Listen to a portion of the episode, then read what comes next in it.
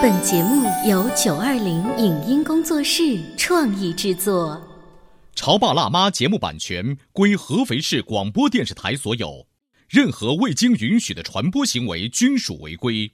欢迎与九二零影音工作室沟通合作事宜，电话零五五幺六三五零九三五六。走在大街上，我希望听见别人叫我小姐姐、小姐姐、小姐姐，而不是哦，阿姨。但我最爱的称呼是妈妈。走在大街上，我希望听见别人叫我欧巴，而不是大叔、大叔。但我最喜欢的称呼是爸爸。我是辣妈，不是老干妈。我是潮爸，不是太阳能浴霸。八零后时尚育儿广播脱口秀，潮爸辣妈。本节目嘉宾观点不代表本台立场，特此声明。近日，有网友总结了中国家长的十四个幻觉，其中包括成绩好就是好学生，近视都是看电视看的，大人不占理就说孩子犟，钱少了就是孩子偷的等等。家长的这些幻觉背后隐藏了哪些令人担忧的育儿问题？如何才能获得孩子的信任，以达到无障碍的沟通？当你误会了孩子，你会向他道歉吗？欢迎收听八零后时尚育儿广播脱口秀《潮爸辣妈》，本期话题：你对孩子的幻觉暴露出的教育缺陷。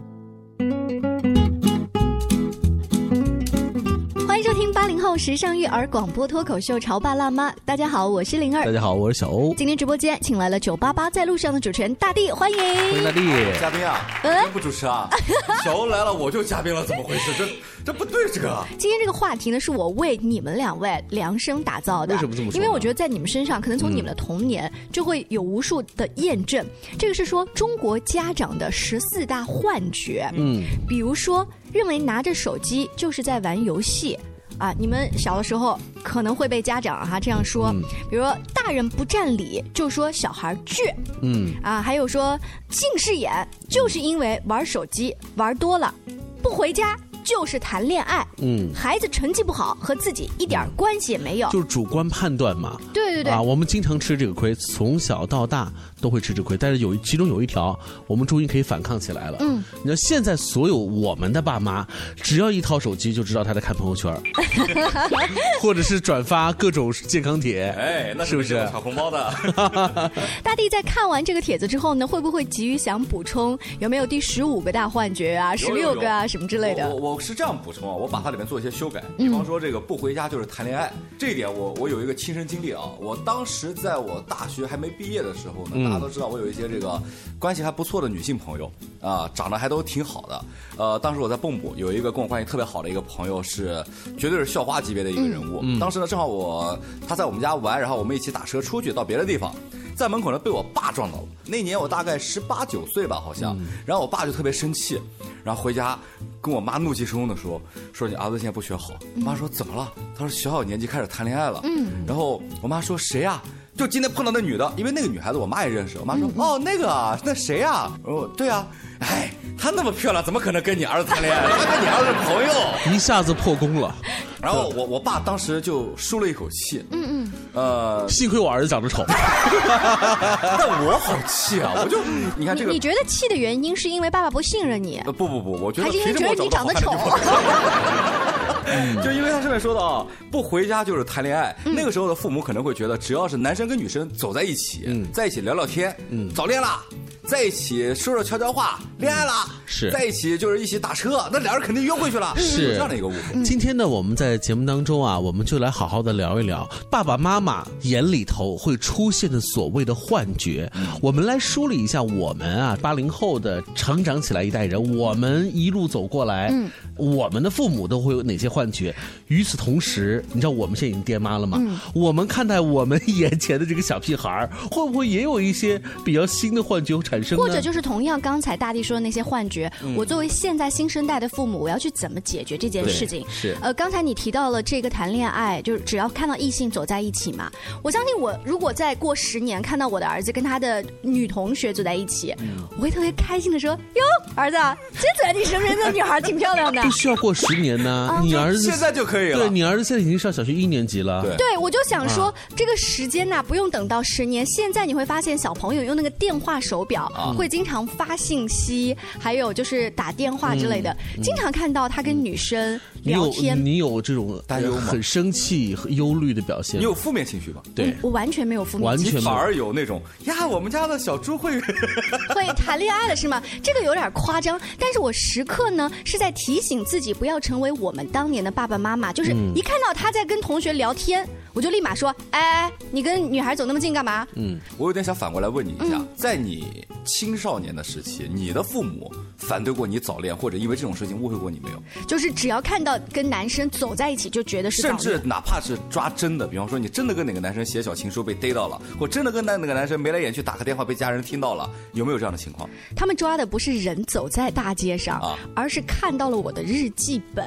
嗯，你知道吗？女生是会把想象力的东西融在那个日记本当中，就像写琼瑶小说一样。对对对，还加想象力啊！对呀、就比如说我喜欢的是林志颖，然后哦我会把林志颖的那种感觉写在那个小说跟他会把林志颖换个名字，换成呃班里头的那个啊，郭德纲他啊，就是，所以当我写下这些情愫的时候，妈妈看到了就觉得我在早恋。嗯，你知道这个也是他的幻想啊，这是妈妈的幻觉。这难道不是尤其是你的幻想，让你妈妈有了幻想？就是呃，这种幻想的来由是可能会出于父母对于孩子的一种保护意识，对，对不对？就是比如说，不管是男生和女生啊，只要发现你跟异性的人在一起，就会早恋。早恋会导致什么问题？学习成绩下降，身心受到影响等等。那我我作为一个慈祥的老父亲、老母亲，我当然不愿意让我的孩子在还不适合的这种互动当中受到影响呀。而我们这个年代的父母啊，对于如果孩子会有早恋，我们的最大的一个心态是，好像我们都能接受这回事儿。但是呢，唯一需要担心的是，只要不被骗，嗯，就还行。就是对方一定要了解对方是一个什么样的人。但是呢，可能这个时候我们就开始忽略了小时候我们最在意的一件事，就是希望父母不要过多的干涉我们的生活。而一旦父母想去了解你的另一半是个什么样的人的时候，他就已经干涉到了你的生活，这就成为了我们这代父母和孩子的代沟了。我记得，呃，前一段时间被改编成中国版的那个《来电狂想》啊，其中就保留了原来意大利电影当中的一个桥段，就是女生要跟那个男生一起去过夜，她特别尊重，好像打了一个电话给爸爸，爸爸就说了一通话哈。乔乔，这么晚了还没回来啊？那个，我妈在旁边吗？呃，不在。爸，今晚我能住同学家吗？几个人呢？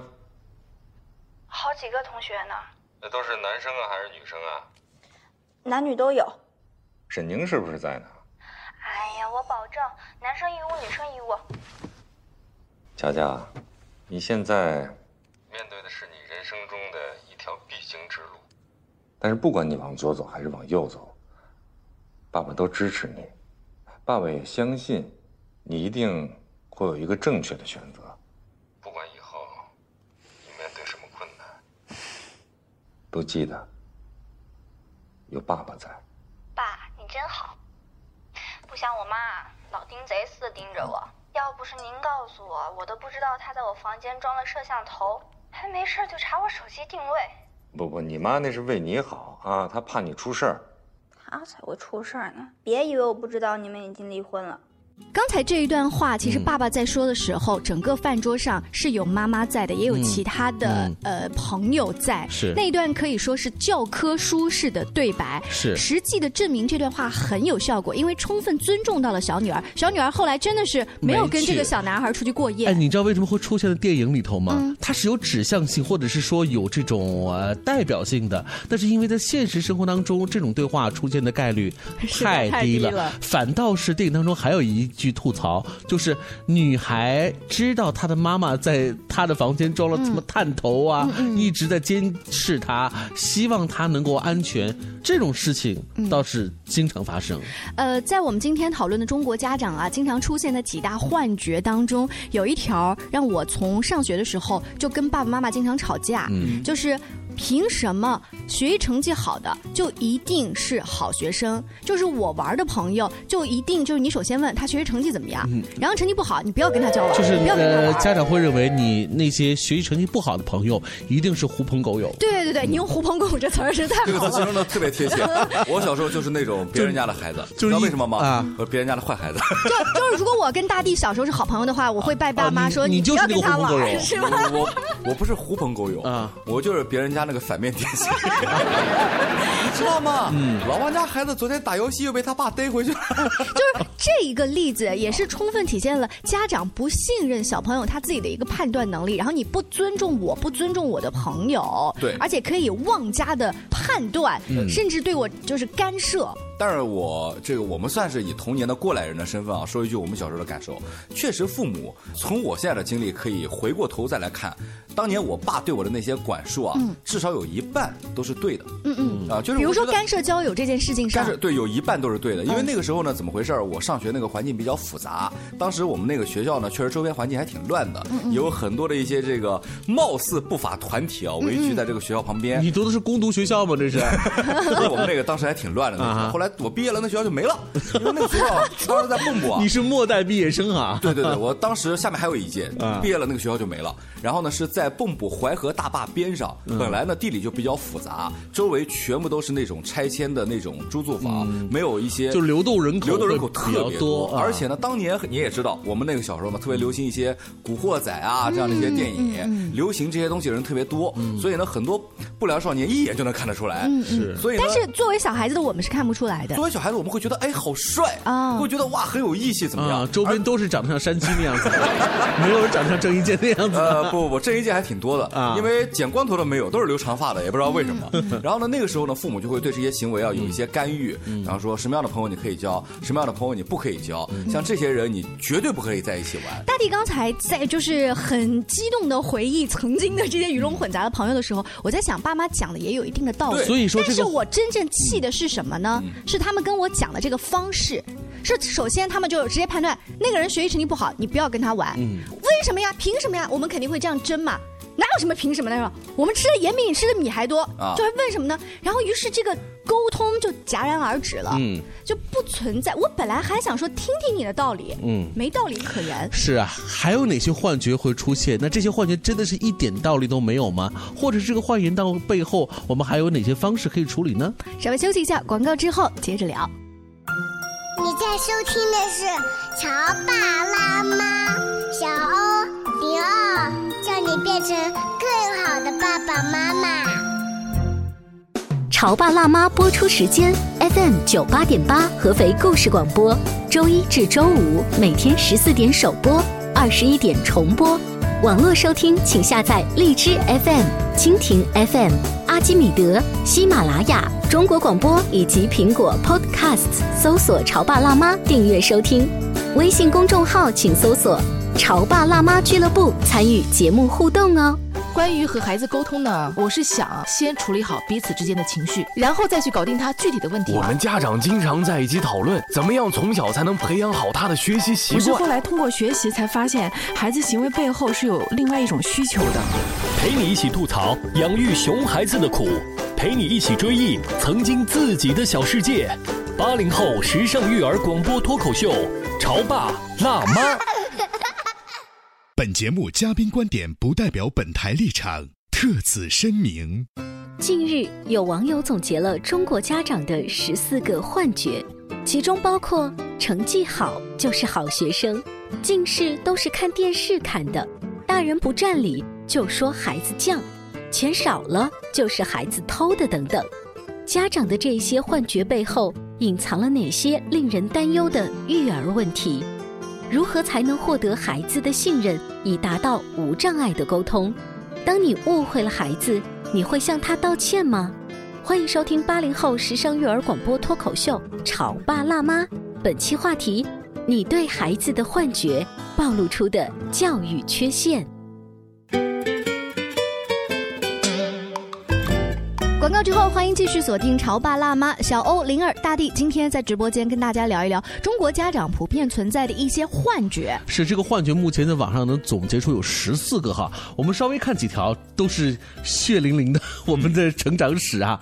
比如说，没收一切电子产品，成绩就一定能上去。嗯，比如说，孩子和异性朋友好，就是谈恋爱。对，还比如说了，认为所有的游戏都能暂停。你为什么很关注这一条？嗯，我我就盯着这个，我就准备说这个。哎，这个别说家长了，就连我现在都还这么认为。来，世纪战场可以暂停吗？不行。哎，我就经历过这样的事情，比如说。每次爸爸妈妈说：“你看你在玩游戏了，你去帮我干一件事情。”我就会说：“等一会儿，等一会儿。”我过了一分钟。嗯。去呀！我说还没死呢，还没死呢，还没结束呢。这是发生在什么时候的事？这发生在二十多岁的时候。对呀，你看我们这很正常呀。是啊，我们做嗯，就是妈妈的，不管是什么年纪，这个跟妈妈没关系。你可以说女人，因为女人都是这么 都是这么理解，好吧？所以我们刚才列举的那一些幻觉只是一部分。我看网络上面的评论更亮，因为他们会不断的补第十五个、十六个、十七个，就是不断的补充。哎，产生这些幻觉，我们就要去想想看它的实际，它的本真到底是什么。我们回到节目的上半部分，我们聊的那个就是成绩不好的那些孩子，其实都是坏学生。那么我们在处理这个问题当中，父母用这种方式跟我们沟通，我们特别不悦，我们该怎么办呢？嗯，我就跟他吵呀。只是通过我们这个例子，我就是在想说，如果以后我的孩子他在交友方面有一些其实我看不惯的小孩儿，是我应该怎么去跟他？交流，那么我们应该会大体上嘛，是避免像我们的父母那样子的这种直接的方式。举个例子啊，因为我的穿着有点收敛了，嗯，如果是再往前延个十年，十年前的我的穿衣风格，以你现在做妈妈，就是葬爱家族，不不不，我才不是那样的呢，洗剪吹是，就是特别 old school 的那种肥肥大大的那种穿衣风格，那种你们所谓的嘻哈就那种 hip hop 的那种风格，你会同意你们家的孩子和这些看上去拽拽的那种孩子？在一起吗？我会想把他训练的更拽一点。那好，问题来了，如果你们家是女儿呢？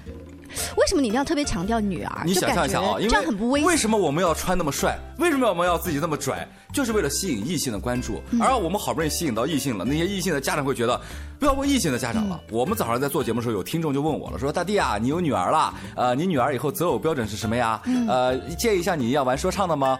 我在节目里这样说过的，我说我女儿以后要敢找一个玩说唱或跳街舞的，把她腿打断，嗯嗯，啊，而且是两个人腿一起打断。呃，其实大地在抛这个问题的时候，我一直在想，不是就着这个某一个人，而是可能就这个事情，平时就要跟小孩经常沟通，就是，哎，看你最近跟哪个小朋友最近走的比较近哈，他的打扮很特别，因为我必须要用一个对 no judgment 这样子的一个词。这种技巧呢，我们就是所谓那种叫非暴力沟通嘛，我们会用我注意到，呃，你最近或者我。我注意到你什么什么什么陈述句。然后再把你的观点是复述出来。我没有，我一开始不会说观点，因为我觉得呃孩子很聪明。你一开始表达的这一些看起来很和煦的词，都是在套话，都是在铺垫。你最后是想教育他，他一定。我只是觉得，你能跟我说一说，就是比如说大地他最近戴那个帽子是你们很潮的吗？我是看不太懂了。然后他如果愿意的话，可以跟我讲一下是什么什么流行的这个老头帽要怎么怎么戴或者怎么样。最后一定不要发表观点。嗯。就如果这个时候发表观点，估计。下一次他就不会有下一次了，对，没有下一次他就不会再跟你讲任何话。我倒会模拟会说这样的话，比如说，哎，爸爸注意到哈，你最近就认识了一个那个朋友，我觉得还比如用用的话蛮特别的。你觉得他有哪些优点呢？或者是觉得他有哪些特点？在你看来，他就会找半天理由，会会告诉你，然后到这里就结束了，就不要再进行下面的话了，对不对？但是你好有心机，就是你明明看大地小时候你是不爽的，你却拼命让他找优点。那如果你的小孩真的找出大地一堆的优点，你怎么办？就是我会观察，就是我孩子眼中所谓的大地的优点，他的欣赏点在哪里，和吸引我孩子的那个点到底是什么？然后呢，把它给破坏了。没还有没有东西，就我首先得吸收到我的这个体内，我要好好来思考一下。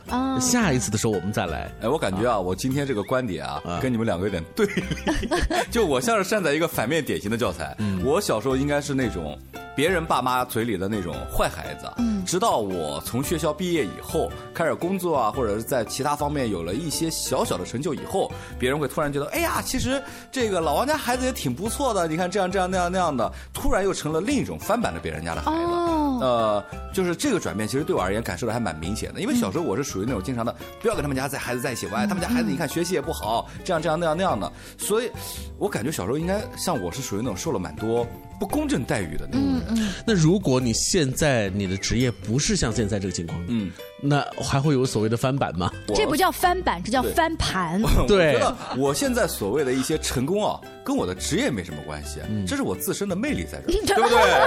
啊，难道不是因为这个社会就是大家更加包容度，也更加尊重不同的文化？对对对对对，不这是很多的，而且我觉得这也是很多人的努力。就像是我们这代人啊，八零后拥有了更多的发言权，呃，会有在社会上的一些地位，会让我们大家更多的对于我们这个年代有些认同。包括谁在小时候没干过一些叛逆的事儿呢？我们有了话语权以后，也会自然而然的想让我们在成长为家长以后，不再对曾经我们的父母对我们这般如此严苛，这是我们的一个改变。嗯，我们刚才呢讨论的只是这些家长幻觉当中的其一、其二，还有哪个让大地印象非常深刻的？哦，还有一个啊，我作为一个近视七百度的人，很有发言权。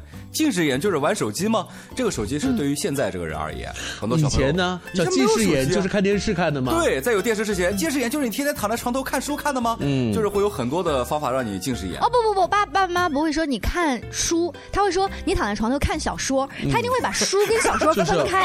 然后我爸就会说：“你看你啊，你能不近视吗？啊，那看动画片，你的眼球都贴在那屏幕上了。但是我小时候如果被我爸逮到了，我躺在床头用台灯照着我看一些漫画呀、小说啊，甚至一些游戏攻略啊，他就会说：“你写作业都没那么认真。” 对，看作文书都没那么认真。哎，你看咱们俩为什么共同语言？我们 同样的一个爹。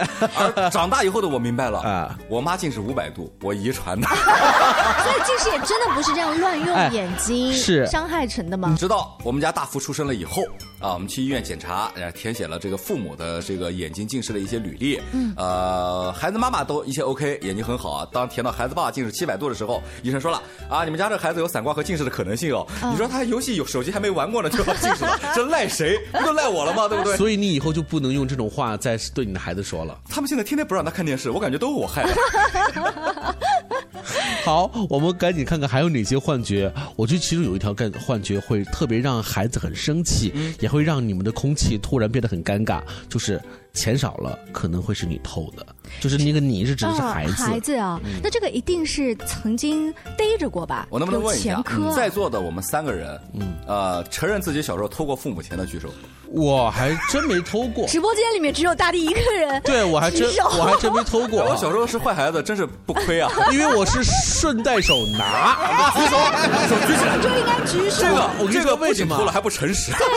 我是怎么回事？你所谓偷是指的是什么？啊，是从爸妈的这口袋里头。就是他的顺道拿也叫偷。我是什么呢？是我爸在一个大花瓶里头有好多钢镚儿，知道吧？就是有的时候呢，突然想吃根冰棒呢，就拿了几个就出来。就家人知不知道？家人应该不知道，绝对不那知道 这。就算是偷 好吗哎？但是在我理解的所谓的偷是什么？指的就是爸妈的包里头的钱少了几张，或者是压在玻璃台板下的那个十块钱去哪儿了呀？嗯就突然不见了。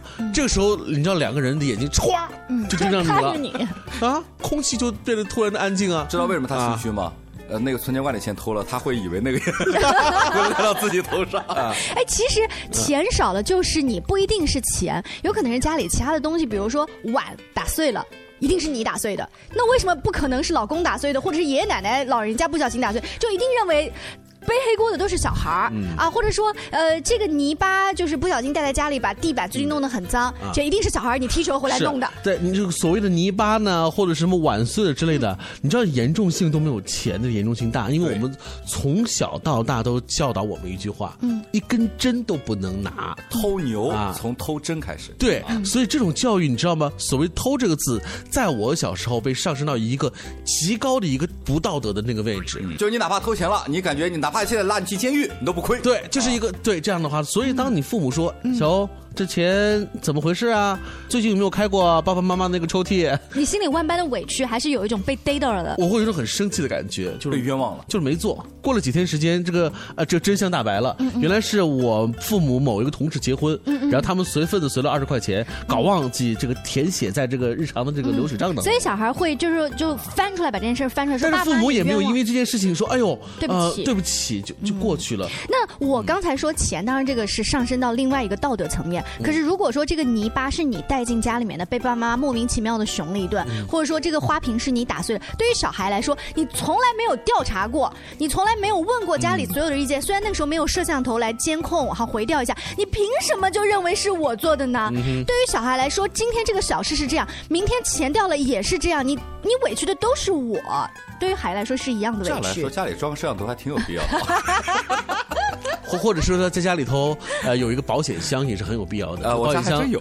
就保险箱只有夫妻二人才知道这个密码和打开的方式。这样的话，你知道吗？就严重锁定在两个人，二者必居其一。而且这个年代好像孩子偷钱变成了一件更加难的事情，小偷都很难偷到了，哪有孩子偷钱的？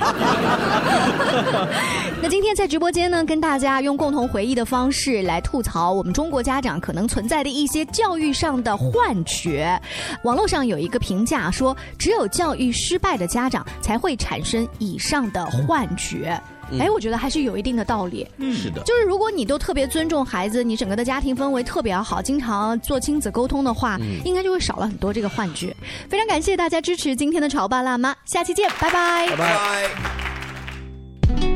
以上节目由九二零影音工作室创意制作，感谢您的收听。